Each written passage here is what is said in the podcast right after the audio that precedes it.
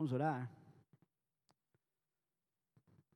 Pai querido, nós te agradecemos porque um momento como esse, Pai, ele nos constrange em amor, porque nós viemos aqui para te entregar um culto e em momentos como esse o Senhor é que nos devolve, Pai, o alimento. O Senhor nunca nos deixa sair, Pai, de um tempo como esse sem receber muito mais, muito mais do que nós te entregamos aqui mas nos ensina e nos ajuda a continuar te prestando culto através da, da nossa forma de receber a tua palavra. Que haja em nós reverência, que haja em nós sede, Senhor Deus, da tua voz, mas que haja em nós também uma adoração através de tudo isso.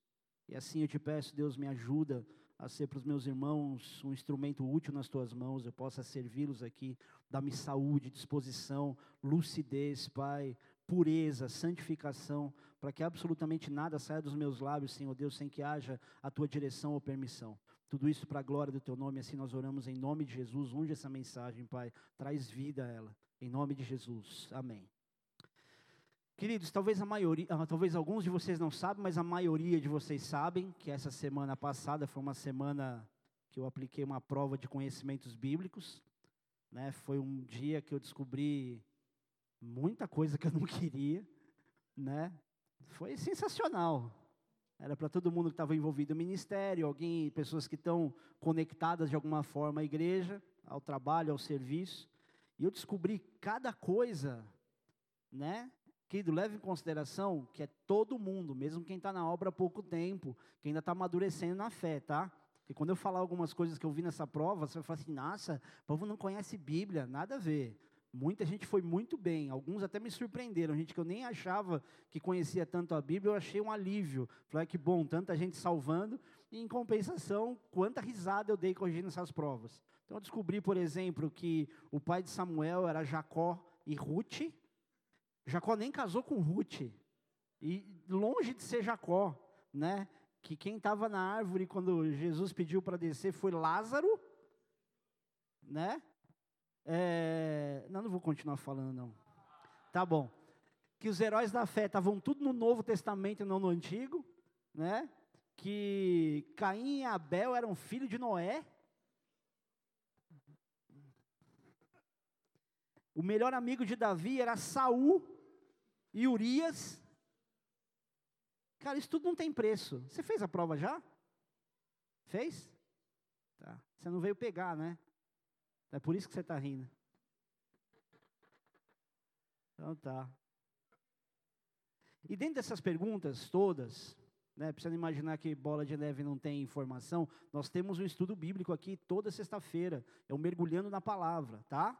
A gente tem cultos de domingo de manhã e não escola dominical, por quê? Muitas pessoas não têm condição de assistir culto mesmo. E às vezes o único momento que ela tem, que a pessoa tem, é no domingo de manhã, ou porque vai trabalhar e vai levantar muito cedo e não dá para vir no culto da noite, enfim.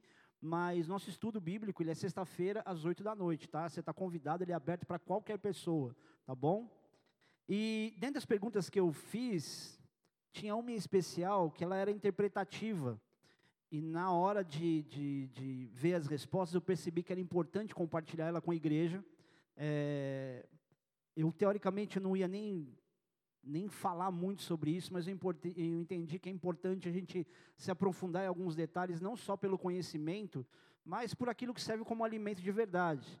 Então, começando com um pano de fundo, a maioria talvez aqui saiba que houve uma época em que o povo de Deus é, vendo que o profeta dele, Samuel, ficou velho, eles falaram para Samuel: Samuel, levanta um rei sobre a gente, né? É como se ele estivesse dizendo: oh, os outros povos também têm, mas a justificativa que eles deram é: você está ficando velho, não tem descendência aí para poder colocar no lugar, melhor levantar um rei. E com isso, eles pedem isso para Samuel. Samuel, ele, ele faz a ponte, fala com Deus, meio chateado, tipo, como assim eles não querem um outro profeta?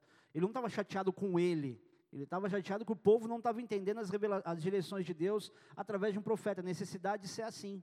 E Deus fala para ele, falou assim, Samuel, eles não estão fazendo isso com você, eles estão fazendo isso comigo. Mas tudo bem, vamos levantar um rei, vamos colocar um homem lá. E Deus escolheu um cara chamado Saul. Saul tinha toda uma possibilidade de ser um bom rei. A Bíblia fala até da forma como ele foi escolhido, Quando Deus o escolheu, ele estava ali se escondendo atrás de bagagens, ali de malas e tudo. Então, quando, quando ele foi escolhido, ele foi ser apresentado como rei, ele precisava ganhar uma certa credibilidade. Né? Deus, de fato, escolheu Saul, e que era um homem tímido. Se você olhar lá em 1 Samuel, capítulo 10, versículo 22, não precisa abrir, você vai perceber que Saul ele não se achava o rei. Ele era um cara meio constrangido, ele era meio tímido, ou bem tímido, apesar da estatura, apesar da boa presença que ele tinha. Ah, agora, para a gente entender melhor isso, vamos lá abrir em 1 Samuel, capítulo 10. Se tirar o seu celular, você sabe achar 1 Samuel na Bíblia? É bom refletir, né? Hã? É, canta na musiquinha. Gênesis, Êxodo, Levítico, Números, Deuteronômio, Josué, Juízes, Ruth. A gente precisa ensaiar essa, essa musiquinha aqui na igreja, né? Vamos chamar uma tia do Ministério Infantil depois para fazer isso? Na hora da oferta, sei lá, né? A gente precisa conhecer para não ficar perdido, ficar dependendo de telefone e celular para achar livro, né? Achar carta de Paulo, achar, não dá, né? Acharam aí? Capítulo 10 diz assim, de primeiro livro de Samuel. Tomou Samuel um vaso de azeite, lhe o derramou sobre a cabeça e o beijou e disse: Não te ungiu porventura o Senhor por príncipe sobre a sua herança, o povo de Israel? Quando te apartares hoje de mim, acharás dois homens junto ao sepulcro de Raquel, no território de Benjamim e Zelza, os quais te dirão: Acharam-se as jumentas que foste procurar. E eis que teu pai já não pensa no caso delas e se aflige por causa de vós, dizendo: Que farei eu por meu filho? Quando dali passares adiante e chegares ao carvalho de Tabor, ali te encontrarão três homens que vão subindo a Deus a Betel, um levando três cabritos, outros três bolos de pão e o outro um outro de vinho. Eles te saudarão e te darão dois pães que receberá da sua mão. Então seguirás a Gibeá Elohim, onde está a guarnição dos filisteus, e há de ser que, entrando na cidade, encontrarás um grupo de profetas que descem do alto, precedidos de saltérios e tambores e flautas e harpas, e eles estarão profetizando o Espírito do Senhor se apossará de ti e profetizarás com eles, e tu serás mudado em outro, em outro homem. Quando esses sinais te sucederem, faz o que a ocasião te pedir, porque Deus é contigo. Tu, porém, descerás adiante de mim a Gilgal, e eis que eu descerei a ti para sacrificar o holocausto e para apresentar ofertas pacíficas. Sete dias esperarás até que eu venha ter contigo e te declare o que has de fazer. Sucedeu, pois, que, virando-se ele para despedir-se de Samuel, Deus lhe mudou o coração, e todos esses sinais se deram naquele mesmo dia. Chegando ele a Gibeá, eis que um grupo de profetas lhe saiu ao encontro, o Espírito de Deus se apossou de Saul, e ele profetizou no meio deles.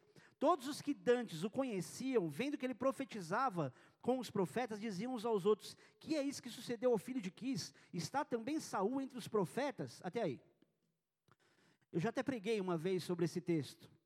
Saul foi ungido como príncipe, porque ele seria um dia um rei, mas o que ativou o seu chamado foi uma unção profética, que aconteceu como?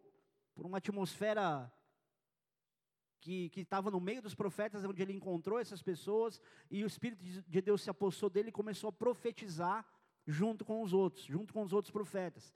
E as pessoas que conheciam Saul antes, olhavam e falavam assim, meu, esse cara não é o filho de Quis, não é esse, ele está no meio dos profetas. Então a credibilidade de Saul para se tornar rei, ela não veio porque alguém falou, porque Samuel falou, mas porque viram ele profetizando no meio dos profetas. Ele não teria credibilidade só por quem ele era, porque Deus mudou o coração dele. A partir dessa unção e a partir dessa experiência, Saul se tornou um outro homem. Concorda comigo que alguém que tem uma experiência com Deus é impossível a pessoa continuar sendo a mesma? Só que experiência com Deus não é a mesma coisa de uma experiência com religião tá? Porque religião nunca salvou ninguém. Só que a religião é um meio de identificação permitido por Deus para que as pessoas tenham uma ideia de onde elas estão pisando. Você já imaginou, por exemplo, se não tivesse, e aí eu não vou falar a favor de religião, tá? A religião é uma atitude do homem só, em tentar se ligar a Deus, que vem do latim religare, é uma tentativa do homem. Mas Jesus é a atitude perfeita de Deus de se reconectar conosco. Mas você já imaginou se todo mundo que falasse de Deus não tivesse alguma forma de identificação? Que bagunça que não ia ser? Tu fala, não, eu também sou filho de Deus, acredito em Jesus. Quanto louco você conhece que diz que é de Deus, que acredita em Jesus, e que talvez por uma articulação, um comportamento mais comunicativo, seria uma influência sobre a tua vida? E quanta abobrinha você não ouvir. Se pastor fala tanta abobrinha, quanto mais uma pessoa que, tipo, ah, não, não existe religião, todo mundo é de Deus, todos os caminhos levam ao céu. Se você já ouviu isso, acredita nisso, muito cuidado, porque isso não é verdade. A Bíblia diz que existem caminhos ao homem que parecem retos, mas ao final são caminhos de morte. E está todo mundo aí nesse oba-oba, tipo, não, está tudo bem, nós somos de Deus, eu também sou filho de Deus, a voz do povo é a voz de Deus, né? só abobrinha. Então, cuidado com aquilo que você recebe. A credibilidade de Saul, ela veio porque ele tinha um comportamento diferente. Ele estava profetizando de fato. E aí, então, ele recebe essa credibilidade diante do povo para poder ser o rei. Agora, o que, que houve depois disso? Uma convocação de Samuel ao povo, onde, onde Saul seria de fato o, o oficialmente escolhido rei. O governo de Deus nas mãos de Saul foi ativado por isso, mas houve, desculpa, uma apresentação diante do povo. Nesse caso de Saul, Deus poderia simplesmente ter eleito Saul e avisado para Samuel: "Ó, oh, Samuel, apresenta ele para o povo". Só que Deus ele revelou de uma forma diferente. Assim como quando Deus vai te revelar, vai te apresentar para alguém, Ele não vai te apresentar de uma maneira convencional. Ele vai te colocar num exercício. Ele vai te colocar num, numa situação que prove que você de fato é alguém de Deus. Eu vou simplificar porque eu não quero falar sobre Saul hoje. Mas enfim. O problema é que Saul, ele não tinha ideia, na verdade, que aquele momento representaria para a vida dele a ordem que ele recebeu do profeta, ó, oh, vou, você está você tá recebendo a assunção agora, mas espera sete dias que eu vou te encontrar de novo. E aí nessa dele esperar, ele não espera, enfim, não vou te contar a história inteira. E ele faz um monte de coisa que ele não deveria ter feito. Ele desobedeceu a Deus numa ordem através de Samuel, depois ele teve outros deslizes com Deus, até que Deus escolheu Davi. E eu quero fazer uma pausa aqui agora. Essa semana é, viralizou um vídeo eu acho que eu tenho uma responsabilidade de, de instruir vocês sobre essa questão ou de esclarecer. Aonde o secretário da cultura, ele, como chama? É, o, ele mesmo, Alvin, aqui o Alvin, aonde ele falou aquelas frases infelizes, eu particularmente, não consigo desvincular aquilo e imaginar que foi uma situação do acaso. E foi muito errado, foi um belo tiro no pé. Não vou falar de política, tá, gente? Eu vou falar de uma questão relevante. Só que a gente deu o azar, a gente deu o azar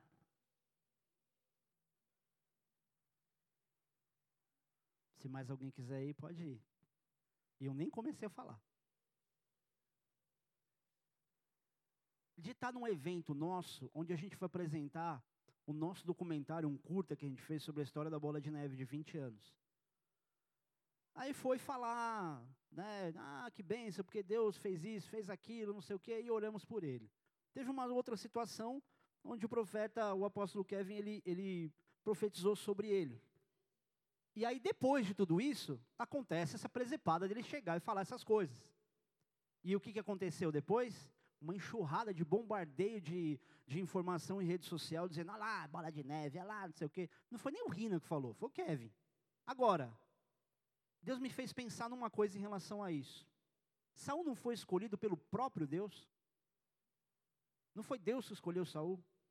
Não era justamente alguém que o povo queria e que Deus queria. Deus não tinha dado uma ordenança para ele, uma, um respaldo para que ele fosse rei. Deus não deu para ele uma unção, não transformou ele num outro homem.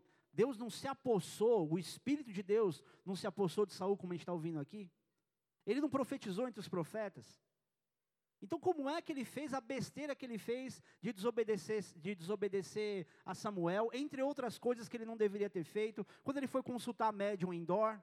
Será que dá para a gente sustentar a vida inteira que Deus errou? Não. Quem escolheu outra coisa foi o próprio Saul. Então não dá para você falar, querido, que isso é um vínculo que a igreja respalda, que se você for falar com qualquer pastor da Bola de Neve, comigo ou com o próprio Rina, dificilmente você vai ouvir alguma coisa tipo, não, ele é de... Não, foi infeliz mesmo. Se ele é de Deus ou não, são outros 500. Agora, não tem absolutamente nada a ver. A igreja não homenageou ninguém. Alguém orou por ele. Ele foi assistir um documentário nosso. Não é um respaldo. Eu tenho obrigação de dizer isso para você. Não é porque eu preciso me defender. É porque vocês talvez apanhem muito em rede social. Hoje, eu li cada abobrinha. Cada coisa louca. Uma delas foi assim. É, definitivamente, ou alguma coisa assim, a bola de neve é a igreja mais perigosa do Brasil. Aí eu pensei, né, comecei a ver os relatos, não sei o quê. Aí eu falei assim, deixa eu ver se tem alguém de Mogi, que eu fiz algum mal, a pessoa está me odiando, né? Graças a Deus não tinha ninguém de Mogi, ainda. E aí eu comecei a ler tudo aquilo e eu pensei, respondo ou não respondo? Não, não vou responder. Porque, evidentemente, ninguém vai estar aberto para poder ouvir. Só que eu fiquei pensando ao mesmo tempo, no cara que me, me conversou comigo, falou assim, pastor, eu não aguentei, eu fui lá e escrevi. Aí eu falei assim, preciso alertar as pessoas para não perder tempo com isso. Queridos, sempre vão falar mal da gente. E isso é de Deus. Então a gente prova a nossa maturidade, o domínio sobre a carne, não é indo lá justificando e contando uma história inteira, que aí o cara pega qualquer coisa para desmoralizar o que você está falando. Então esquece as justificativas. A gente tem muita gente para ganhar para Cristo, para tirar do inferno, ao invés de ficar parando entre os pastores, entre denominações e brigando. Não, porque isso não é justo. Olha o que vocês estão falando da gente. Temos de serviço para o reino. Nem perde tempo. A gente vai apanhar muito ainda. A vida inteira falaram que a gente era uma igreja de maconheiro. Eu nunca nem experimentei, meu. E sempre falaram isso dentro de todas as histórias que já contaram, todas as loucuras que já falaram, tem, tem coisas que não tem nem absolutamente nada a ver com a gente, mas vão falar. Agora, por que eu estou trazendo associação? Para você ter alguma referência. Você vai dizer, meu, mas como é que o cara vai lá?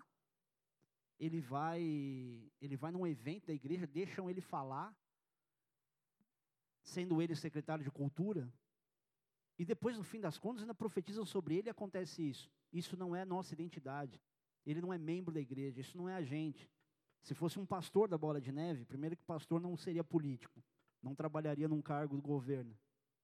Se fosse um pastor da Bola de Neve, ele já teria sido tirado da função, por muito menos até, por uma exposição.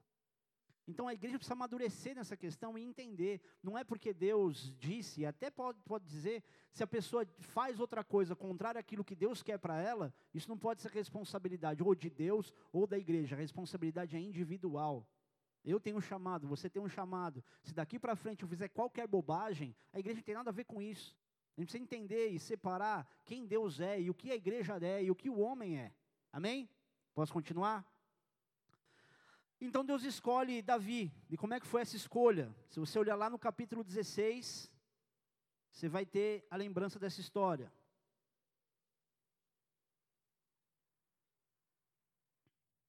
Samuel é enviado a Jessé, eu vou resumir a história aqui. Tá todo mundo, todos os filhos reunidos na sala. E aí Samuel olha para um e fala assim: "É esse aqui, esse aqui é o cara. Olha para, olha a aparência, olha o tamanho, olha isso". E Deus fala assim: "Não olha para a aparência. Você está olhando diferente, eu olho para o coração, é outra coisa. E todo mundo que ele via não é, não é, não é. Ele falou assim: mas não tem mais ninguém aí, Jessé. Esse aqui são só esses seus filhos. Ele falou: ah, tem Davi que está lá cuidando das, das ovelhas, do pasto teoricamente, era o único ocupado, né? É o que costumam dizer. E ele vai, manda chamar Davi, ele unge Davi como rei sobre Israel. E aquilo que a gente conhece como unção profética. Muita água rolou depois disso, até que Davi, depois de ter matado Golias, enfim, eu vou voltar para esse ponto, ele vai para a caverna de Adulão, Deus traz outra confirmação para ele, 15 anos depois, aí através de outra unção que ele recebe, ele tem uma, uma confirmação diante do povo, e depois ele tem uma outra confirmação como rei diante dos sacerdotes. Se você olhar, está isso em 2 Samuel capítulo 2, acho que é melhor eu ler aqui. 2 Samuel no capítulo 2, versículo 4, diz assim: Então vieram os homens de Judá e ungiram ali Davi sobre eh, rei sobre a casa de Judá, e informaram Davi de que os homens de Jabes de Leade foram os que sepultaram Saul. Agora, 2 Samuel capítulo 5, versículo 3, diz assim: Assim, pois, todos os anciãos de Israel vieram ter com o rei em Hebron, e o rei Davi fez com eles aliança em Hebron perante o Senhor, ungiram Davi rei sobre Israel. Primeiro vamos entender o que, que cada uma dessas unções significa. A primeira unção que Davi recebeu e que ele recebeu de Samuel, ela foi uma unção chamada unção profética. Ou seja, uma unção que dizia aquilo que aconteceria. Uma unção onde Davi recebe, e segundo alguns, alguns estudiosos dizem, ele recebe ali coragem para começar. A gente talvez não associe muito unção à coragem, a gente só associa muito a unção a um, a um chamado de Deus, você vai sendo conduzido. Mas se você olhar para aquilo que seguiu após essa história, até essa unção, é o momento onde Davi enfrenta Golias, onde ele é o único, o único com coragem suficiente para dizer, meu, quem que é esse incircunciso louco que está falando essas besteiras aí? E ele vai contra, contra Golias, ele lança a pedra, ele cai, ele corta a cabeça do gigante, guarda as armas do gigante, enfim. Então foi depois dessa unção, nessa atitude. Tem muita informação sobre isso para poder dizer muito mais sobre essa questão. Mas, depois dessa unção, ele se mostrou o homem corajoso que ele era. Só que passando essa, esse processo todo, onde ele vai servir no palácio, onde ele vai para as batalhas junto com, com Saul, ele volta, as mulheres elogiam mais Davi do que Saul, Saul fica enciumado, além de endemoniado, e Davi tocava árvore para tirar o demônio dele, vocês devem lembrar dessa história. Davi tem que fugir. Nessa fuga ele entra na caverna de Adulão, e nessa caverna ele conhece 400 homens endividados, em aperto, né, é, amargurados de espírito, e a partir dali, ele começa a se, se, se levantar como o guerreiro que ele voltaria a ser, como o rei, que tava, como a pessoa que estava caminhando para o reinado, de uma situação muito improvável. E aí, nessas circunstâncias, Saul já estava desagradando a Deus e o próprio povo reconhecia essa unção de Saul, tanto que depois a segunda unção foi uma unção chamada unção de rei sobre Davi. Ou seja, era o povo reconhecendo que eles precisavam ser conduzidos por alguém que já não seria mais Saul. E a partir disso, depois dessa situação, depois ele, ele vai ser estabelecido rei, ele é ungido pelos anciãos, que representavam inclusive o sacerdócio, as pessoas mais velhas, as pessoas que tinham mais experiência, tinham mais autoridade espiritual. Então ele recebe a unção sacerdotal. Só que se você pensar em cada uma dessas unções, você vai pensar muito nos intervalos entre elas. Você vai pensar no preparo que Deus deu quando ungiu Davi diante do povo, para que ele pudesse conquistar o que ele precisaria conquistar, e depois a unção diante dos sacerdotes para que ele se estabelecesse como rei. Uma das coisas que Deus me fez pensar sobre essa questão é que ele não foi ungido pela própria vontade, ele aceitou as unções que foram colocadas sobre ele, e colocando-se no lugar de Davi, eu fiquei pensando: se eu sou ungido pelo profeta para dizer que eu vou ser rei, diante dos meus irmãos, diante da minha casa, talvez a primeira coisa que eu fizesse, ou que eu sentisse, é que eu gostei daquilo. Afinal de contas, não tinha nenhuma outra responsabilidade. Eu sei que o profeta está dizendo que eu ia ter autoridade sobre todo mundo.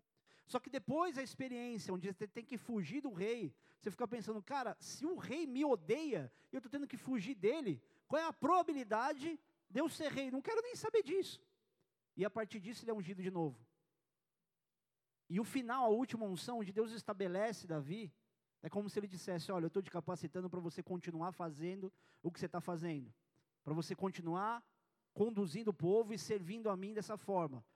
Mas aceita. Deus não falou isso. Mas no coração eu consigo imaginar, cara, eu vou ter que aceitar isso aqui, eu estou recebendo isso aqui.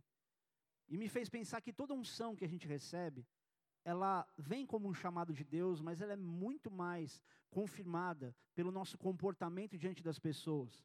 E na maioria das vezes são as pessoas que são o selo de quem a gente é, que provam quem a gente é.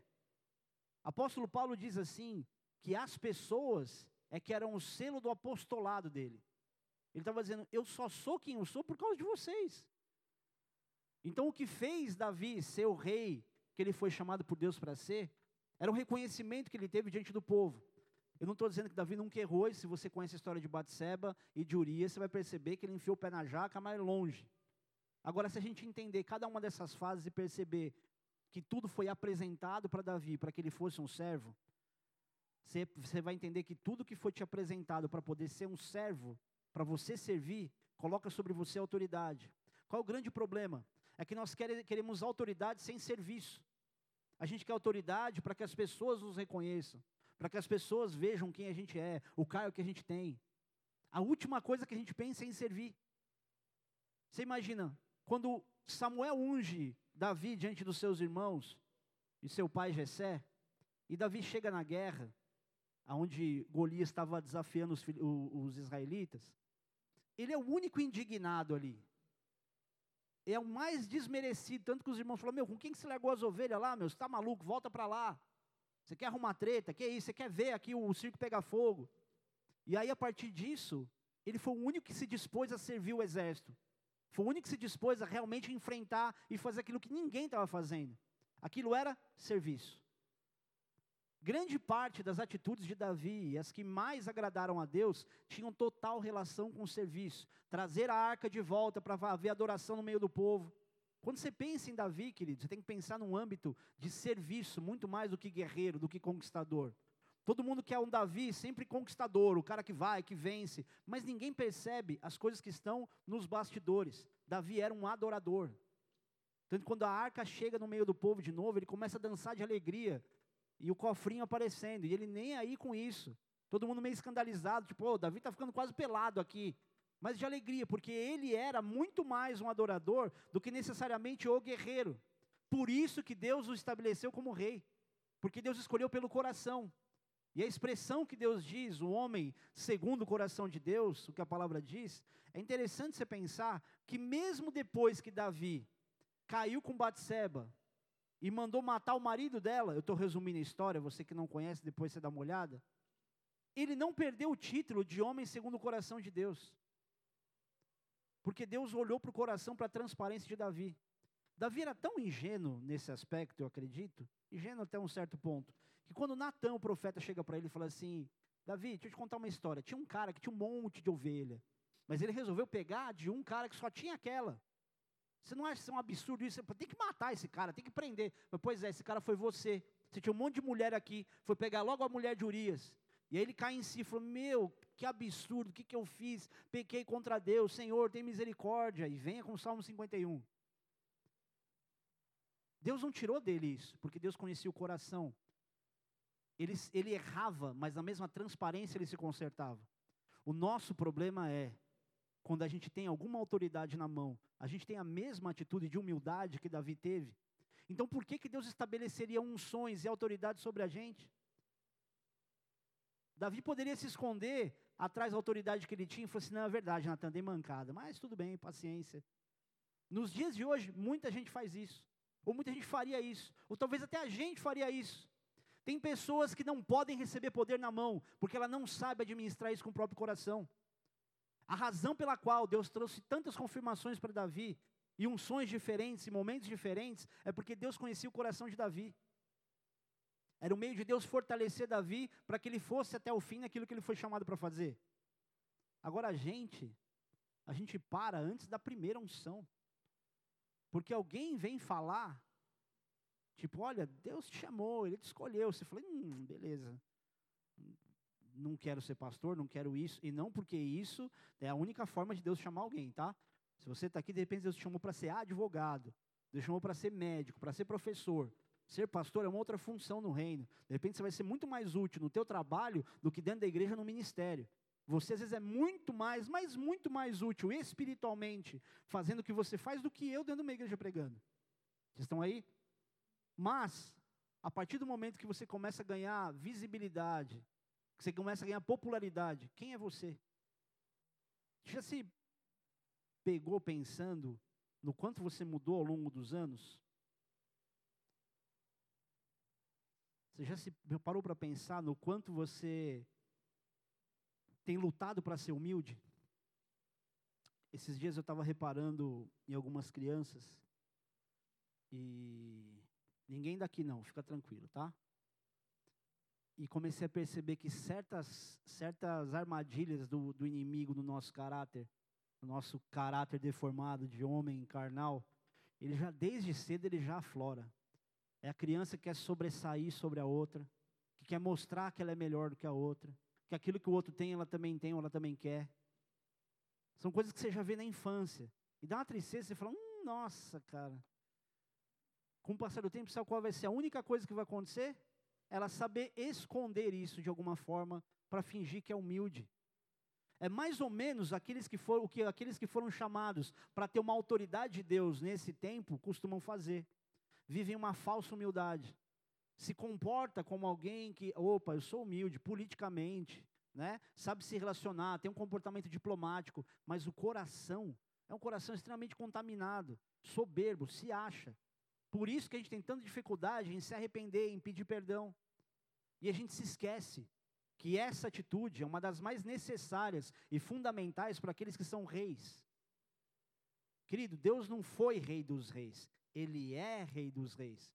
Quem são os reis hoje? Somos nós. O problema é que a gente não entende que nós representamos um reino de Deus, a gente quer o nosso reino. A gente, não, a gente fala para Deus que vem o teu reino, mas o que a gente no fundo, no fundo busca é o nosso reino, o nosso governo. Deus, me coloca lá, eu vou te honrar. Deus faz isso, eu vou te honrar. A gente tem tanta ideia mirabolante para Deus. A gente não consegue descansar e dizer, Deus, faz o que o Senhor quiser. Se for melhor de fato eu estar tá nesse lugar, me coloca lá, eu vou te servir, eu vou servir as pessoas, eu vou expressar um bom testemunho ali. Mas quantos planos a gente não tem que tem mais a ver com a nossa vontade do que qualquer plano de Deus? Vamos ser sinceros. A grande verdade é que a gente vive trabalhando por conquistas que às vezes Deus daria sem a gente nem pedir. Vamos ser bem mais sincero ainda. Todas as coisas mais sensacionais de Deus na tua vida, do que Deus fez com você, todas elas foram resultados de pedido seu? Duvido. Duvido. Foram encontros que Deus criou, situações onde Deus te colocou, e que você nem pensava na época que poderia ser algo de Deus amizades que Deus criou para você. Era Deus planejando, até que chegou um momento onde você falou assim: Uau, vou pedir para Deus para casar com essa. Só que você esquece que você conheceu a pessoa lá, que Deus fez algo providencial para acontecer, era Deus trabalhando. Não estou dizendo que Deus ignore os nossos pedidos. Estou só mostrando como Deus junta as coisas. E aí, no fim das contas, você acha que é a gente que ora e que sabe pedir exatamente de Deus o que é bom para a gente. Lembro quando eu conheci a Marcela. Quando eu conheci a Marcela, eu não sabia nem quem era a Marcela. Eu fui convidado para ser um, um, padrinho de casamento do Catalau e ela da Bruna. E ah, você vai ser com a Marcela, não sei o quê, vai entrar com a Marcela. Eu falei, ah, beleza, né? Vamos lá. A hora que eu vi a Marcela na praia, o tempo parou, tudo ficou em câmera lenta. Ela fez assim com o cabelo. Cena de filme. Falei, uau, mano, que gatinha.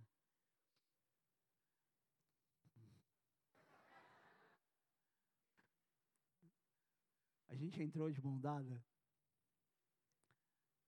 E beleza, cada um foi para o seu lugar. Todo mundo soltou a mão no casamento, até os casados. O Foca estava ali, tipo, dando uma de João sem braço. O casamento, fiquei mais de uma hora de mão dada, todo mundo achou que a gente já estava namorando. E eu pedi o telefone para a Bruna, Bruna, dá o telefone dela e não sei o quê. E ela não gostava de mim, porque ela. Hã? E-mail, o primeiro contato nosso foi, foi SMS. Na minha cabeça, era eu que estava começando a escolher. Mas Deus já tinha escolhido antes, Deus já tinha feito as coisas acontecerem antes. Então não dá nem para eu dizer, não, eu escolhi, eu orei, Deus me deu. Quando eu junto toda, toda a informação, toda a história, eu percebo quanto Deus foi um facilitador para muita coisa que a gente quer. Querido, presta atenção. Eu não estou pregando isso como verdade absoluta. Isso é uma parte de uma reflexão. Eu estou reconhecendo isso para mim. As coisas mais maravilhosas que aconteceram comigo não foram resultados da minha sabedoria de petição. Às vezes eu olho e falo assim: Deus estava planejando as coisas. Eram os planos de Deus dando certo e eu estou achando que eu é que sabia fazer. A maioria das coisas que a gente insiste para pedir para Deus e que diretamente mostra que a gente se afasta dele, é total escolha nossa. Não é a vontade de Deus que você se dê mal. Deus não quer que você escolha alguém numa balada, que você vai lá, tem uma intimidade com a pessoa, depois de um tempo descubra que está grávida de uma pessoa que não quer nem saber de você, aí nasce um filho que ou o pai ou a mãe não quer, a mãe às vezes fica tipo, tudo bem, vai, eu sou a mãe, ou às vezes ela trata mal porque ela já rejeita desde o ventre, e o homem é a mesma coisa. Foi Deus que planejou isso? Isso é plano de Deus? Ou será que não é escolha do homem? Então eu chego à conclusão, isso é pessoal, não é verdade absoluta da Bíblia, nem interpretação, é uma reflexão minha, que tudo que a gente está vivendo hoje de bom foi uma condução de Deus, dada por Deus, onde a gente foi deixando de resistir aos planos de Deus. Porque se Deus tem planos para a gente, a Bíblia diz isso, os planos de Deus nosso respeito, são pensamentos de Deus, são as coisas que Deus planejou para a gente, são muito melhores do que os nossos planos. Então não dá para eu dizer que as minhas escolhas, elas são as mais perfeitas. Eu preciso entender o que, que Deus quer. Então eu me coloco, na verdade, como Davi. Eu aceito o que vem. A autoridade veio não porque Davi escolheu. Veio até ele, porque Deus enxergou no coração de Davi alguém capaz de conduzir o povo. E quando seu filho Salomão, ele é levantado rei, ele faz uma oração das mais inteligentes. Ele pede para Deus o quê? Sabedoria. Ele fala: Deus, olha o tamanho desse povo. Me dá um coração sábio, um coração aberto para o entendimento, para poder conduzi-los. Mas foi Deus que chamou. E eu queria dizer para você que Deus de fato te chamou. Deus te chamou para um reinado na terra. Só que esse reinado não tem a ver com as suas vontades e o seu governo. É um reinado onde você expressa e você representa o reino de Deus. E quanto mais você souber se submeter à vontade de Deus, mais evidentemente Ele vai te colocar numa posição de evidência. Só que isso vem pelo coração. Se Deus te desse hoje tudo aquilo que você quer, quem você seria? Se Deus desse o carro que você quer, a namorada que você quer, o namorado que você quer, o salário que você quer, quem seria você? Por isso não adianta você imaginar que dinheiro resolve o teu problema. Dinheiro talvez nas suas mãos te traria muito mais problema. Dinheiro talvez te obrigaria a manter o teu, o teu nível de atenção ainda maior. Porque o difícil não é você conquistar as coisas, é manter aquilo que você conquistou. E quantas pessoas não conquistaram e se tornaram extremamente possessivos financeiramente? Mão de vaca. Tem gente que é rico e o cara não leva a família para fazer uma viagem nem para Guararema. Mas aqui eu acho que não tem esse problema, né? Você está sempre levando a tua esposa, ou teu marido, ou os teus filhos para passear, né? Por que, que você está juntando tanto? Não, pastor, tem que poupar. Você acha mesmo que deixar de cuidar da própria casa é uma justificativa plausível para você dizer que você está realmente poupando para fazer alguma coisa? Se o Senhor não edificar a casa, em vão trabalha aqueles que edificam.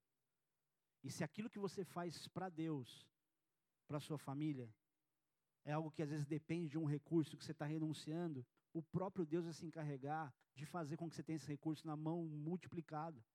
Mas o nosso pensamento não é pensamento de rei, nosso pensamento muitas vezes é pensamento de escravo. Nós não somos, somos colocados em posições de autoridade porque nós não sabemos lidar com autoridade. Nós não vivemos a liberdade porque a gente se comporta como escravo. Quer, quer entender isso fácil? Droga. Pensa em qualquer droga que você quiser, bebida, o que, que as pessoas que usam droga justificam? Que é uma liberdade, ou de se expressar, ou de viver. Cara, eu faço o que eu quiser da minha vida. Mas qual é o conceito de liberdade que essas pessoas dizem que prova de fato que ela é livre, quando na verdade ela precisa daquilo para dizer que é livre? Toda vez que você precisa de alguma coisa, e quando eu falo alguma coisa, são as, as coisas fúteis do mundo, para dizer que você é livre, é sinal que você é, você é escravo daquilo. Eu preciso disso para ser livre? Então eu não sou livre. O conceito de liberdade qual é? Você precisar viver doidão, precisar ir na balada, precisar disso para se sentir livre. Você precisa estar em algum lugar para provar que você é livre. A liberdade, ela se experimenta num poder que Deus te dá e que você tem liberdade de poder fazer o que você quiser, mas você resolve não fazer. É que nem aquela parte do filme, já contei para vocês 30 vezes, sobre a lista de Schindler que Schindler chega para um oficial da, da, do exército alemão e falou assim, ó, poder mesmo é quando você pode matar um cara e você resolve não matar. Você pode matar, mas não vou matar. Isso é demonstração de poder. E se para a gente parafrasear isso e entender é, você pode matar alguém, mas se você domina a sua carne ao ponto de não matar, pô, você é casca grossa mesmo. E isso é poder. E o crente não sabe lidar com isso. O crente, se ele recebe poder, muitas vezes, ele quer provar para os outros que ele tem poder. Para quê? Para quê? A gente quer mostrar que é alguma coisa. Para quê? Você quer provar que a fé do outro está errada. Para quê? Quem que você ganha provando que o outro está errado? É aquilo que eu sempre digo. Quem é que se sente melhor por ganhar uma discussão? Quando você sabe que o outro te deixou ganhar a discussão. Não é horrível, você não se sente idiota? Você está lá batendo boca. Eu, não, beleza, estou bem. Aí você ainda continua falando para afirmar mesmo que você está certo. Para si mesmo, na verdade. Tá, já ganhou discussão, tá bom. A Marcela já fez isso comigo algumas vezes. Ela tipo, ah, blá, blá, blá, não, mas isso aqui não sei o que lá. Ela já tinha parado de falar. E eu lá, não, então, mas não sei o que. Para tipo, ter certeza, você sabe que eu estou certo, né? Aí depois eu ganhava a discussão. Eu falava, nossa, que bobão, cara. Me sentia pior. É exatamente o que a gente faz. Quando ao invés de expressar sabedoria, dizer aquilo que ninguém diria, se comportar como ninguém se comportaria, a gente faz. A gente poderia fazer isso para poder mostrar para as pessoas, ó, existe algo muito maior que você não está enxergando. E aí as pessoas enxergariam em você uma mentalidade de rei. Hoje, quando você for para casa e entrar na tua rotina, não vai demorar muito para você perceber se você se comporta como alguém livre ou como alguém que é escravo. Eu vou falar uma coisa aqui, amor, não briga comigo, tá? Eu vou falar. Quando você chegar na tua casa e você perceber que você precisa arrumar tudo, que você precisa fazer isso, avalia se isso não é uma escravidão também. Porque muitas coisas que a gente faz, eu falo isso analisando como homem, eu percebo que tem muita preocupação com o que os outros vão pensar. Eu não queria dizer isso, mas eu vou dizer. Vixe, vou arrumar uma treta em casa, estou até suando aqui. Sabe quando você arruma a casa porque alguém vem? Sabe? Tua casa está limpa, mas você arruma, não coloca isso aqui. Não, porque vai chegar, a pessoa vai olhar, uma casa está uma bagunça, não sei o que lá. Querido, quem entra na casa de alguém e ficar reparando se a casa está uma bagunça ou não, não merece ser seu amigo. Tipo, nossa, que bagunça, que absurdo. É ridículo. Eu não estou dizendo que você não possa arrumar a sua casa. Mas são milhares de pensamentos pequenos que essas pequenezes nos tornam escravos de certas coisas, escravos de uma vaidade ridícula. Vamos pensar um pouco mais? Você tem várias roupas limpas no seu guarda-roupa, não tem? E tem uma roupa que você nunca usa, nem para vir para a igreja. Você está separando ela para um dia especial. Vir para a igreja deveria ser uma demonstração de zelo diante de Deus, com o corpo que Ele te deu, com as coisas, enfim. Mas você está sempre guardando o melhor para outra ocasião que não tem nada a ver com Deus. E aí a gente vem em dois extremos na igreja. A gente vem favela, maloqueiro, junk, a pior maneira possível. Ou então a gente se arruma muito diante das pessoas. Hoje, talvez por uma questão da geração estar tá amadurecendo mais, não seja tanto assim, ou porque não é uma igreja tão tra tradicional. Mas eu cresci numa igreja onde todo domingo a gente tinha que ir numa estica. E ninguém entendia que para mim minha melhor roupa era uma camisa, e não era uma camiseta de marca de skate, e não camisa de botão. Mas porque os outros iam ver, eu tinha que estar daquele jeito. E a gente está sempre preocupado no que o outro vai achar. O que, que vão pensar de mim? A gente se torna escravo desse pensamento também. Querido, você tem que se preocupar realmente com o que vão pensar de você, quando as suas atitudes podem colocar seu, a sua credibilidade em risco. Quando você, naquilo que você faz, você pode ser mal interpretado, pode realmente fazer alguma coisa errada. Agora, quando de qualquer forma vão olhar para você e vão te desprezar qualquer outra coisa, não perde tempo com o que os outros estão imaginando, com o que os outros estão pensando. Eu estou dando um exemplo pequeno, mas quando você começa a pensar um pouco mais macro, você percebe o quanto a gente está escravo de comportamentos infantis. E Deus está querendo dar tanta coisa grande, a gente presa tanta coisa pequena. Deus quer dizer para você: olha, eu quero te colocar numa condição de condutor de um povo, não de um povo de igreja, mas de pessoas, de influenciador. Mas está tão preso a isso aqui. Tua mente só consegue enxergar isso como a única forma de você ser feliz. Se eu não te der isso, você morre. É mais ou menos o que acontece com muitos relacionamentos. Ah, se não tiver você, eu morro. E o pior é o homem nos dias de hoje está se comportando assim. Se ele não tiver aquela pessoa, ele morre. Mas pior do que isso, ele mata.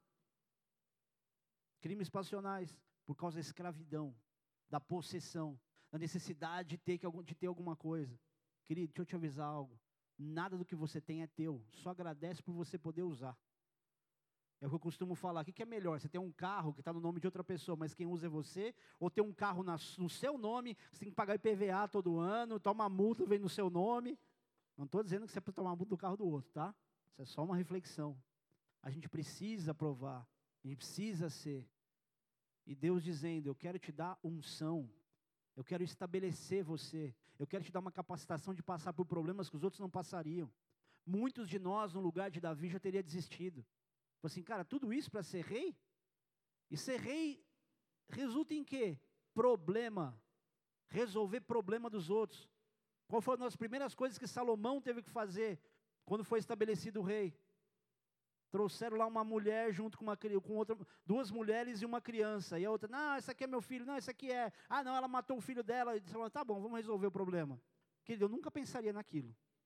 Pega uma espada, corta a criança no meio dá metade para cada uma. Não, não, não, não. Pode deixar vivo com ela. Opa, essa aqui é a mãe. Eu não teria nem estômago e nem a sabedoria para poder falar, fazer isso. Ter autoridade exige estômago. Não imagine que Deus vai te dar autoridade, propriedade ou qualquer outra coisa sem você passar por experiências chatas, difíceis. Por exemplo, eu vivo uma luta com as minhas ansiedades. Eu não sou um super-homem. Eu tenho um corpo físico que, meu, de vez em quando me arrebenta. Tenho dor de cabeça, tenho cansaço, me jogo no sofá e fico lá e estou fadigado. Mas Deus me deu uma experiência para eu ter autoridade e propriedade para ministrar algumas pessoas. E eu sei que algumas delas estão se sentindo curadas ou encorajadas a continuar e não a entregar a própria vida. Mas você acha que foi maravilhoso passar por isso? Se eu pudesse dizer, Deus, nossa, sério mesmo? Eu vou precisar ministrar pessoas nisso? Não queria passar isso, não. Me dá um assunto mais legal para ministrar, para poder falar. É exatamente o que está acontecendo com você. Essas suas lutas aí são oportunidades de aperfeiçoamento, mas para te dar autoridade sobre muitas circunstâncias. O que você está vivendo hoje, se você souber passar com integridade, o que Deus tem reservado para você depois disso é algo maravilhoso, é surpreendente, é estável. Porque não dá para querer uma bênção que um dia você está lá em cima e outro está lá embaixo.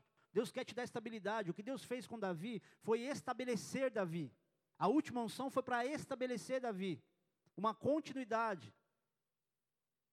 Querido, você não vai ser ungido porque o pastor tem uma palavra poderosa. Você não vai mudar por causa dessa mensagem, ela não vai mudar a sua vida mas ela vai te dar um entendimento para que as experiências que você vai viver possam mudar você.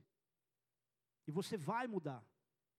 Se você está aqui hoje ouvindo isso, é porque Deus te trouxe e Ele está te avisando. E tudo que Deus vai fazer, Ele avisa. Então Deus está te avisando: eu quero estabelecer você. Eu quero colocar sobre você unções. Não é unção de rei para isso, para aquilo, mas é uma unção que ela vai surpreender você com aquilo que eu quero fazer através de você. Porque mais importante do que aquilo que você vai fazer é o que Deus quer fazer com você. Não é o quanto você vai frutificar, não é para quantas pessoas você vai pregar, não é o quão popular você vai ser, mas é o que no teu coração você vai viver com Deus. Lembra do exemplo de Elias? Por que, que Deus tirou Elias? Se Elias tinha consciência de tudo que Deus estava falando. Depois de matar os profetas de Baal, ele foge com medo de Jezabel, ele vai até o Monte Oreb, e Deus fala: O que você está fazendo aqui, Elias?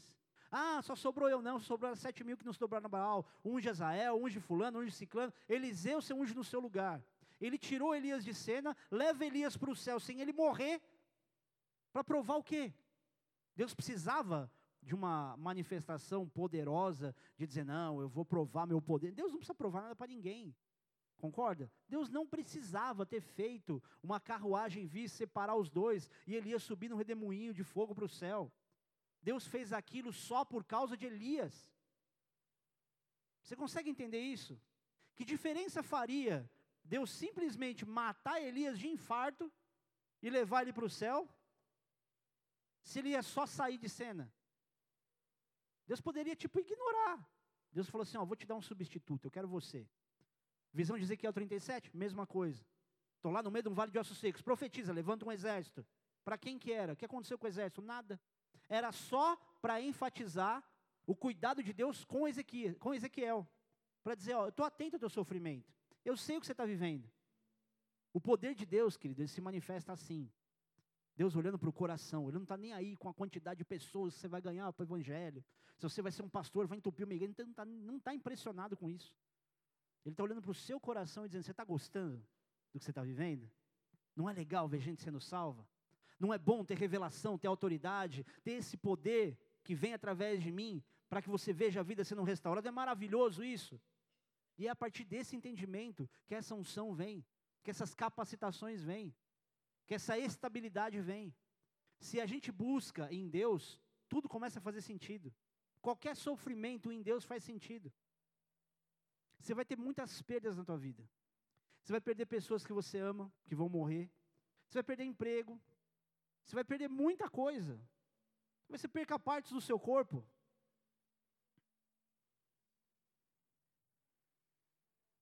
Mas no fim das contas, você vai perceber que tudo isso foi para Deus te trazer mais para perto, para que você tenha mais entendimento sobre o que Ele quer fazer nessa terra e você poder participar do que Ele está fazendo. Essa igreja, por exemplo, ela não é a igreja que Deus escolheu. A gente só faz parte, uma parte muito pequena de um todo do que Deus está fazendo na terra. É serviço. É serviço. É limpar uma cadeira para uma pessoa que vai chegar aqui e se sentir à vontade de poder sentar numa cadeira limpa, limpar um banheiro. É dar um sorriso para alguém na porta, oh, seja bem-vindo. É ter um momento onde você tem uma adoração que ela é conduzida musicalmente, por instrumentos, seja lá o que for. São detalhes que num todo você percebe, cara, Deus cuidou de tantos detalhes para eu poder me aproximar dele. Vamos entender por que, que Deus permite igrejas existirem? Para ninguém ter desculpa. Para ninguém dizer, ah, não, não gosto disso, não gosto daquilo. Tem de tudo que é jeito. Tem igreja que tem uma vertente absurdamente herege. Mas que eu acredito, ainda assim, que Deus vai estar ali, por causa do coração puro de quem vai buscar Deus. Por pior que seja a doutrina de qualquer lugar que você for, Deus é capaz de transformar tudo por causa do coração puro. De fazer assim, ó, você vai conhecer a Cristo aqui. Você vai ter uma experiência aqui. E hoje Deus te trouxe aqui para te avisar que Ele quer te ungir, mas não é para você se achar, é para você servir. E quanto mais serviço, quanto mais disponibilidade de servir você tiver, mais as pessoas vão ser confirmação da tua unção. Davi não pediu para Samuel ungir. Davi não pediu para o povo ungir como rei. Davi não pediu para os anciãos ungirem ele numa unção sacerdotal. Ele não pediu. Tudo isso veio até ele, por quem ele era. E tudo virá até você por quem você é. Ah, pastor, mas eu sou um miserável. Ah, eu sou um pecador. Me fala um aqui que não é. Me fala um que merece alguma coisa. Sobre nós está a graça de Deus. Graça também é um favor imerecido. Assim como a manifestação de Deus para nos dar habilidades que os outros ninguém seria capaz de fazer. Para dar habilidades que façam com que você tenha uma vida fora do normal. Isso é a graça de Deus sobre você. Só que a partir do momento que você entende que tudo que você recebe é por graça, você precisa fazer essa graça valer a pena. Você precisa honrar a graça que você recebe. Faz isso valer a pena. Porque Deus tem planos para você.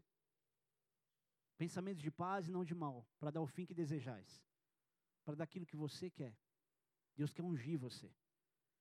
Ele quer marcar você, ele quer dividir a sua história.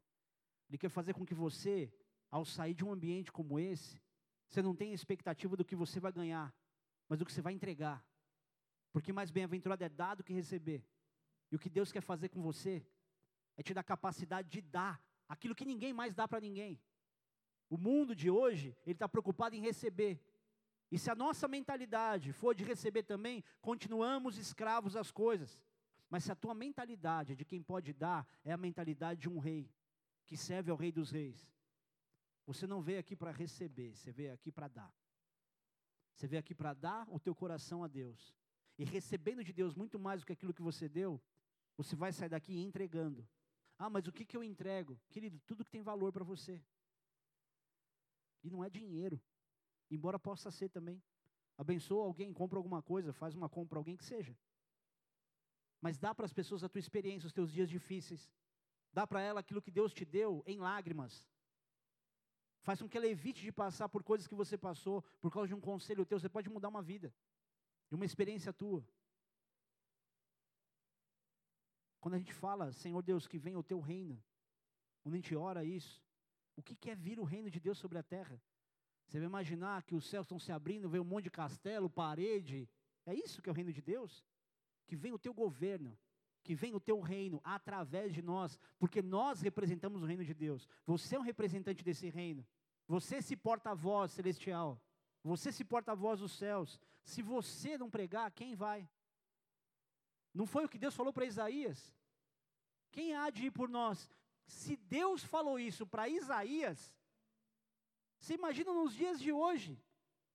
Deus, que a gente é muito pior do que Isaías. Quem é que vai? Não tem ninguém? Vai se foca aí mesmo. Estou aqui. O que eu experimento não é resultado da minha competência, é de serviço. O que você vai experimentar não é resultado da tua competência, da tua sabedoria, mas de serviço, de se humilhar. Não é de se humilhar de andar que nem um coitado, é de se santificar, de separar. Deus, eu quero experimentar mais. Eu sei que não é religião, eu sei que não é a igreja, eu sei que não é a placa de qualquer igreja. Eu quero experimentar mais do que eu estou experimentando hoje. E querido, que bom para você que a igreja é só o ponto de partida e não é o ponto final. Porque o que Deus está te avisando aqui não é para que aconteça tudo aqui, você tem uma sensação da atmosfera do Espírito Santo aqui para você viver uma coisa menor lá fora. É para você viver algo maior do que você está vivendo agora. Esse lugar e esse momento tem que ser só o isqueirinho para te acender. Feche os teus olhos por um instante. Fica de pé no seu lugar. Talvez a gente nunca consiga ilustrar perfeitamente o que esse momento significa. Mas você é um rei, você é uma rainha, mas você é servo. Jesus, que era Deus, que é Deus, ele não se colocou na condição de Deus, mas de servo. A glória de Deus através dele se manifestou na servidão. Você é um rei que Deus levantou. Mas não é para que você seja alguém relevante. Não é para que você tenha as honras, as glórias. Elas serão resultados de um coração humilde diante do Rei dos Reis. Elas serão resultados naturais da tua servidão diante de pessoas. E não apenas pessoas relevantes, mas pessoas que não têm nada para te oferecer. Porque o rei, ele governa sobre os que têm e sobre os que não têm. Ele traz condução e traz esclarecimento e julga causas sobre aqueles que têm e aqueles que não têm. Porque se o rei, que representa o rei dos reis, ele fizesse acepção de qualquer pessoa, ele não seria digno de ser colocado numa condição de expressar o reino de Deus na terra. E a palavra diz que nós somos raça eleita, sacerdócio real, nação santa, povo de propriedade exclusiva do Senhor. Esse é você. Você não é qualquer um. Você é uma nação santa. Você foi escolhido por Deus. E não foi escolhido para que você brilhe, mas para que a luz dele brilhe através de você. Todo mundo vai enxergar Deus. Vão querer dizer, perguntar para você, mas o que, que aconteceu com você? Eu sei quem você era. Assim como olharam para Saul e disseram, Saul está profetizando vão olhar para você e dizer: o que, que aconteceu com você? Até tua aparência mudou. Você está com brilho no olhar. Você não tem mais aquela cara de que está tudo sempre uma derrota, um, uma expressão no olhar opaca, apática. Tem um brilho em você. Pai, o Senhor chamou cada um dos teus filhos aqui. Mesmo que eles imaginem alguns destes que já deveriam estar na igreja há muito tempo, ou em algum lugar, ou conhecer toda a Bíblia, poder dizer que são chamados por Ti. Mostra, Pai, que não tem absolutamente nada a ver com a competência do homem e com a própria história, sem que o Senhor prove que o Senhor está escrevendo uma nova história. Que cada um dos Teus filhos hoje, Senhor, tenha o entendimento, a maturidade, a revelação do céu, para saber que não são pessoas que vieram aqui para sofrer, para apanhar, mas vieram, Senhor Deus, para implantar o teu reino por onde o Senhor os colocar. Que venha o teu reino, Senhor, que venha o teu governo. Manifesta, Senhor Deus, nessa igreja, em cada um dos teus filhos, um pensamento amplificado sobre o que é, Senhor Deus, a igreja de fato. que não pensem, Senhor Deus, na bola de neve, que não pensem no pastor ou na pastora, que a mentalidade deles, Senhor Deus, seja conectada em Cristo, aquele que nos redimiu de todos os pecados. Que Jesus seja o centro da vida desses. Que te conheçam, Deus, fora desse lugar. E que nisso, Deus, haja um incômodo, um desconforto tão grande em relação ao pecado que comece a abandonar tudo aquilo que os afasta do Senhor, não porque a igreja coloca alguma regra, não porque o pastor diz, mas porque eles, teve, eles tiveram uma experiência exclusiva com o Senhor, onde ninguém precisou falar nada. Para que entendam, Pai, que aquilo que nos sustenta não são os dogmas. Para que te conheçam, Deus, não através da boca de um homem, mas que te conheçam, Senhor Deus, de andar contigo, de ver as tuas experiências, Pai. Divide a história dos teus filhos entre antes e depois desse dia. Justamente para que a vida de cada um desses tenha sentido. Porque eu tenho certeza, Deus, que nenhum deles deseja se acostumar com o ambiente de igreja e ser infrutífero. E chegar na sua velhice, olhar para trás e perceber que não fez nada relevante. Que não deu oportunidade nenhuma para que o teu Espírito Santo fizesse coisas fora do comum através deles. E o Senhor nos chamou para uma vida fora do comum. Aleluia. Aleluia. Você vai profetizar sobre outras pessoas. Pastor, como é que eu faço isso? Eu nem sei fazer. Expresse o desejo do teu coração com as revelações que Deus vai colocar em você. Você vai enxergar pessoas passando por certas lutas e dificuldades, você vai ver injustiça. Você vai ver a necessidade de honrar pessoas. E Deus vai te usar para ver isso. E você vai poder expressar a voz de Deus na terra. E dizer: Olha, Deus vai mudar a situação. E quando Deus mudar a situação na vida da pessoa, ela vai dizer: Bem que você falou aquele dia. Só fica tranquila, Deus vai honrar essas lágrimas. Ou Deus vai te usar para consertar pessoas e dizer: Vai lá e se conserta. Vai lá e devolve o que você roubou. Vai lá e pede perdão. Vai lá e se humilha. Vá lá e tenha coragem de falar. Deus quer transformar pessoas através de você. Não é através da bola de neve, não é através da religião. Tudo isso é uma ferramenta. Mas em você há a vida. Em você há a presença de Deus. Você é o tabernáculo do Senhor. Você carrega a presença de Deus na terra. Então deixa Ele te conduzir. Deixa Ele dar sentido à tua vida. Faça petições que você quiser para Deus. Mas acima de tudo, peça a presença dEle. Porque a presença dEle é que muda tudo. Aonde Deus está, é impossível haver apatia. É impossível haver confusão, medo, tristeza, insegurança, sofrimento. E mesmo no sofrimento, o Senhor vai se fazer presente na tua vida. Eu quero fazer uma oração por você que talvez tenha pisado aqui pela primeira vez. Você até não entendeu muito do que está acontecendo, mas grandes coisas que você, ou grande parte do que você ouviu aqui, você fala, cara, isso tem tudo a ver comigo. Eu me identifico com isso aí. E se você está aqui hoje, sabe que você é um pecador, que precisa de salvação para a tua alma, como eu preciso, querido. Você não é pior do que eu aqui.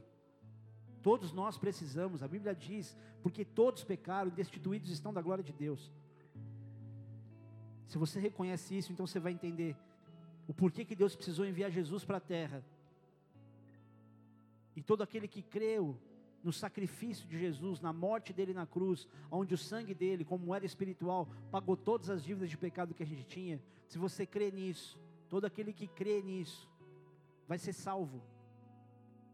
Então entrega a tua vida a Jesus e diz: Jesus, eu nem sei o que fazer, eu não sei nem como fazer, mas se o Senhor me trouxe aqui, o Senhor me ama e tem planos para mim, então eu vou começar admitindo o pecador que eu sou e a necessidade de salvação que eu tenho em mim.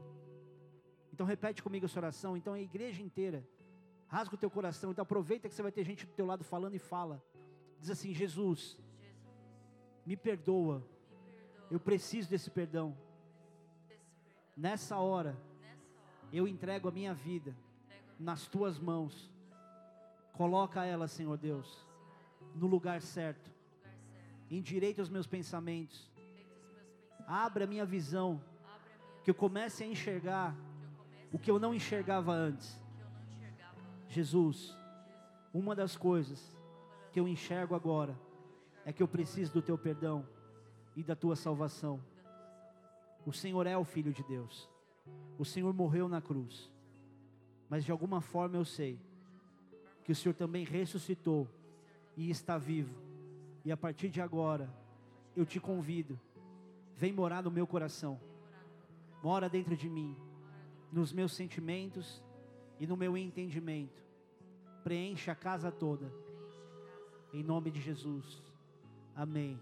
Espírito Santo, eu suplico ao Senhor, visita, cada, visita cada um dos teus filhos, que fazendo essa oração, Pai, talvez não tenham ideia da profundidade do que ela tem. E comecem, Senhor Deus, a receber o alívio. E comecem, Senhor Deus, a receber a visitação, a sensibilidade do Senhor para consertar situações que envolvem perdão. Que cada um dos teus filhos aqui comecem a ter experiências poderosas com teu Espírito Santo, de revelação, de discernimento, de palavra de sabedoria. Batiza-os com fogo. Que comecem, Senhor Deus, a orar em línguas. Que comece a ter interpretação daquilo que oram. Dá a eles, Senhor Deus, inclusive outros idiomas. Aquele que não falava outra língua e deseja ou se vê numa necessidade, comece a falar em outra língua, comece a entender melhor o alemão, comece a entender melhor o russo, comece a entender melhor o inglês, o espanhol, para que saibam, Senhor Deus, que tudo isso envolve serviço, para que vidas possam ser alcançadas através do conhecimento de idioma que o Senhor vai dar aos teus filhos. Dá para eles, Senhor Deus, a fluência do francês. Dá, Senhor Deus, o esloveno, dá o japonês. Para que não seja, Pai, um motivo de soberba, mas seja uma, uma razão para o serviço, seja uma ferramenta para o serviço. Surpreende os teus filhos, surpreende os teus filhos. Faze-os testar aquilo que eles não conheciam. Faze-os testar aquilo que eles discerniam que precisavam receber, Pai. Mas acima de tudo, que eles reconheçam no Senhor tudo isso, todos esses dons, toda essa capacitação, essa unção que vem do alto. Derrama o teu óleo, Pai, sobre cada um. Porque o óleo físico, sem o teu óleo, ele nunca seria suficiente. Não haveria óleo suficiente nessa terra. Batiza os teus filhos, visita-os, Pai, unge-os hoje. Unge-os hoje. Na proporção de unção que cada um deles precisa. Em nome de Jesus. Amém.